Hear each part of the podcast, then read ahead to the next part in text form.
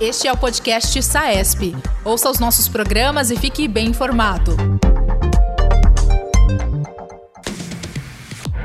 Olá, sejam bem-vindos. Meu nome é Marcelo Vaz Pérez, sou diretor de comunicação da SAESP.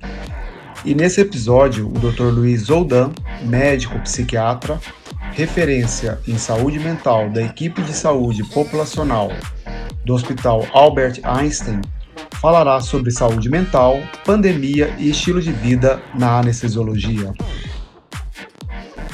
Olá a todos, meu nome é Luiz Oldan. Uh, a gente vai tratar aqui um pouquinho hoje dos temas mais relacionados à, à saúde mental, ao burnout e também à dependência química, um, um problema bastante aí importante enfrentado dentro do campo da anestesiologia, mas não apenas, né, no, no, Brasil todo, e vamos falar um pouquinho deste cenário aí relacionado às mudanças na saúde mental uh, pelo impacto da, da pandemia. E eu gostaria de começar, de fato, falando um pouquinho justamente sobre a questão da, da chamada quarta onda, né, a onda da saúde mental na pandemia. Existem alguns pesquisadores aí que trouxeram aí uma, uma ideia, né, de que Uh, existe uma primeira onda de impacto relacionada justamente às complicações de saúde ocasionadas pelo próprio Covid, né, e, e, que vem aumentando aí grandemente a mortalidade no mundo. Mas também existe uma segunda onda que seria relacionada às complicações urgentes não relacionadas ao Covid, que tiveram de fato um impacto uh, de acesso à, à saúde e, e que por isso também levaram ao aumento da mortalidade uma terceira onda relacionada à descompensação de doenças crônicas, já que, em termos ambulatoriais, houve uma redução importante, principalmente na primeira onda uh, de casos e agora na segunda e terceira onda de casos, também uh, relacionada justamente ao fechamento de ambulatórios e à redução uh, do tratamento ambulatorial. E, por fim, então, a quarta onda que seria a onda relacionada a problemas psiquiátricos, transtornos mentais e também relacionada a problemas econômicos e burnout, uh, que é uma onda sempre ascendente, né, acompanhando toda essa onda de casos. Então é dessa onda que a gente vai falar um pouco, é deste momento que a gente vai falar um pouco, esse momento de tensão que nos leva uh, a um aumento do estresse e que nos deixa mais vulneráveis a transtornos psiquiátricos, e não apenas a transtornos psiquiátricos, mas a fadiga, a exaustão, entre outros aspectos que a gente vai tratar aqui. Vejam, as funções motivadas pelo cuidado, ou seja, os profissionais de saúde, são algumas das mais suscetíveis ao esgotamento. E nesse caso, as consequências podem significar vida ou morte. O esgotamento do médico, o esgotamento da enfermagem, significa uma redução da capacidade de trabalho e um aumento da desatenção ou uma redução da atenção, que pode significar riscos à beira-leito. Estamos num momento de crise em relação à saúde mental e que precisamos fazer alguma coisa. Né? E que para os profissionais de saúde, e especificamente a classe da anestesiologia, uh, ainda mais suscetível, principalmente por ter baixas barreiras a acesso a medicamentos aí potencialmente danosos, uh, torna os anestesiologistas uma classe muito suscetível ao burnout e à dependência química. Vamos entender então de fato o que, que é, primeiro, saúde mental e o que, que é transtorno mental, para poder falar com um pouco mais de propriedade em relação a, a, a propriamente o burnout e, e a dependência química. Saúde mental não é simplesmente a ausência de um transtorno mental. Saúde mental vai além. Cuidar da nossa saúde mental significa cuidar de um estado de bem-estar no qual o indivíduo ele é capaz de realizar suas capacidades habitualmente. Ele pode fazer face ao estresse normal da vida, trabalhar de forma produtiva e frutífera e contribuir para a comunidade na qual se insere, seja a sua família, seja seu bairro, seja seu local de trabalho. Eu chamo a atenção que um dos fatores relacionados aí, ou um dos definidores de saúde mental, é justamente fazer face ao estresse normal da vida. Será que uma pandemia é um estresse normal na vida? Ou será que a gente está vivenciando uma ordem de estresse muito maior do que aquela que a gente pode tolerar, em termos populacionais. Então, é muito interessante que a gente possa olhar um pouco mais para a nossa saúde mental. Que a gente possa olhar um pouco mais para o nosso autocuidado. Como profissionais de saúde, a gente é muito treinado a cuidar do outro e sempre priorizar o outro no cuidado. E a gente acaba extrapolando isso para a nossa vida de maneira geral, não só no trabalho e parece que a gente aos poucos vai se despriorizando. Né? E quando a gente se desprioriza, a gente se coloca numa situação de alta vulnerabilidade. Nesse momento de pandemia, tem alguns fatores que podem estar aumentando as nossas chances de desenvolver um burnout. Primeiro, a gente tem uma ameaça fantasma inédita em alcance, né? A gente está com uma pandemia que vem aí matando uma série de pessoas, a gente tem aí um, um fecho de luz ou um, um fundo de esperança aí na, na vacinação, mas ainda assim a gente segue com muito medo. Tem cepas modificadas, tem ondas cada vez maiores de pessoas morrendo, tem dificuldade no Brasil em termos de vacinação em si. Então essa ameaça ela, ela persiste como um estresse crônico diário.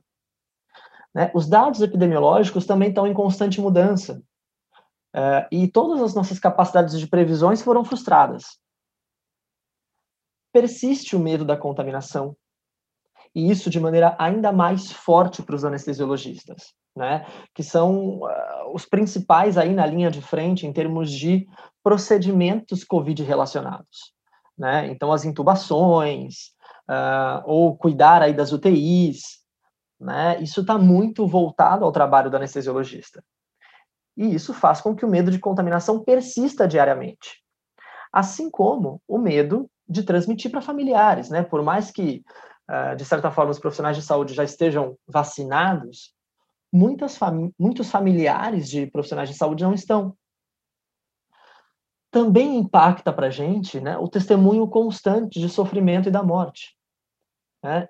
São muitos lutos, a gente está cercado por pessoas enlutadas, quando não somos nós os enlutados. Né?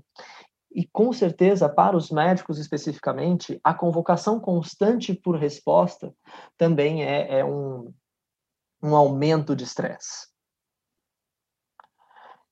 Tem uma pesquisa bastante recente da Universidade de Vanderbilt que analisou mais de mil anestesiologistas de diferentes especialidades da, da anestesia. 43% dos investigados apresentaram critérios para burnout. E vejam, dentre os componentes do burnout, os três principais são a exaustão emocional. Quem não ficou emocionalmente exausto durante esse momento de pandemia? Sem válvulas de escape, sem possibilidades de uh, de se divertir, sem possibilidades de lazer, de cultura, sem possibilidades de viagens. Né? Muitos dos nossos planos foram postergados. Então, a exaustão emocional vem sendo uma constante na nossa vida. E, claro, vivenciar esse nível de mortes absurdo também contribui para essa exaustão emocional. O segundo componente aí do burnout é a baixa realização profissional.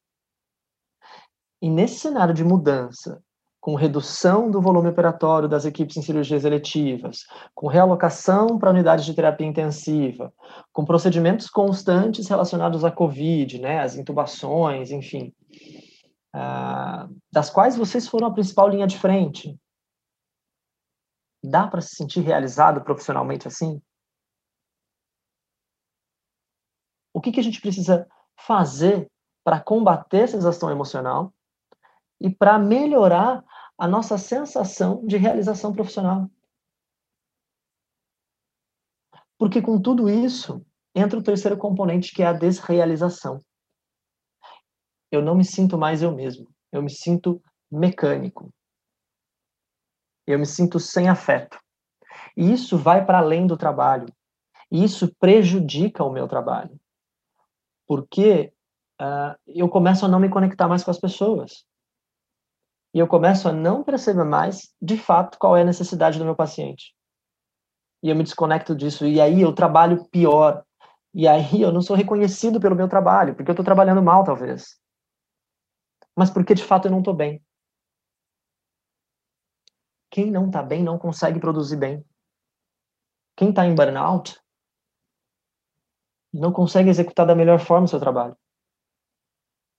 Por isso a gente precisa, talvez, buscar meios de combater uh, toda essa sensação. E isso precisa ser realizado no ambiente de trabalho, com ações aí de, uh, de motivação, de redução da angústia e de melhora da gestão, assim como isso também precisa ser feito em casa. Né? Como que em casa eu posso uh, melhorar o meu convívio, ter relacionamentos mais positivos, uh, buscar vivenciar emoções mais positivas, buscar engajamento, buscar significado de vida. Isso tudo é muito importante. E para ir finalizando para vocês, uh, com todos esses fatores relacionados ao burnout, ele pode ser um gatilho para a dependência química. Ele pode ser um dos fatores que nos leve a buscar uma válvula de escape. E essa válvula de escape pode ser o uso de algum tipo de substância, desde álcool em exagero, desde maconha em exagero, cocaína, para aguentar talvez tudo isso e que a cocaína como um psicoestimulante aumenta a energia, ou mesmo opioides. E em relação aos opioides, isso é um problema grave em relação aos anestesiologistas. Porque a barreira de acesso é muito baixa e quase inexistente em vários hospitais. O que faz, inclusive, que os anestesiologistas sejam a principal função do cuidado, ou a principal profissão, de fato, com, com relação à dependência química de opioides ah, os, tanto os profissionais de saúde, principalmente anestesiologistas, ou profissionais que trabalham em centro cirúrgico, assim como os pacientes de dores crônicas, são os principais, as principais vítimas aí da dependência química relacionada a opioides. E isso é uma preocupação grande no Brasil recente. Eu queria, neste momento, levantar um pouco esses alertas para vocês, deste caminho que a gente está seguindo, para que a gente comece a unir forças e buscar meios de sair deste cenário, trabalhar tudo isso. Então, para isso, nós precisamos cuidar mais de nós mesmos, olhar mais para o nosso estilo de vida, olhar mais para os hábitos saudáveis que a gente está fazendo. Para a implementação de hábitos, a gente precisa de pequenas ações. Pequenas ações como melhorar minha qualidade de sono, né? cuidar para não fazer plantão atrás de plantão. O sono é um dos principais uh, mecanismos de restauração fisiológica. E a gente pouco cuida disso como médicos. Olhar um pouco para o nosso exercício físico, olhar um pouco para a nossa nutrição, para os cuidados que a gente toma em relação à alimentação, se a gente está almoçando direito, se a gente está jantando direito, se a gente está se conectando com a nossa família, se a gente tem tempo de qualidade com as nossas famílias. Como é que a gente cuida das nossas relações de trabalho? Como eu trato o outro médico que trabalha comigo? Como eu trato o enfermeiro que trabalha comigo? Será que eu pratico a gratidão em relação a esses outros profissionais? Será que de fato eu agradeço por aquilo de bom que eu tenho ou eu só critico? Será que eu sou otimista ou será que eu sou pessimista? E eu conto para vocês que cultivar o otimismo, cultivar a esperança são fatores protetores em relação à saúde mental. E são fatores que podem nos ajudar a sair deste cenário, que é um cenário um tanto quanto caótico. Por isso, busquem melhorar o estilo de vida de vocês. Busquem pausas restauradoras. busquem manter a vitalidade de vocês. Quando a gente está no estado de fadiga constante, eu não consigo aproveitar bem a vida e eu não consigo trabalhar bem. Esse era um pouco do recado que eu tinha para trazer para vocês. Obrigado. Obrigado, Dr. Zoldan, e obrigado a você que nos acompanha.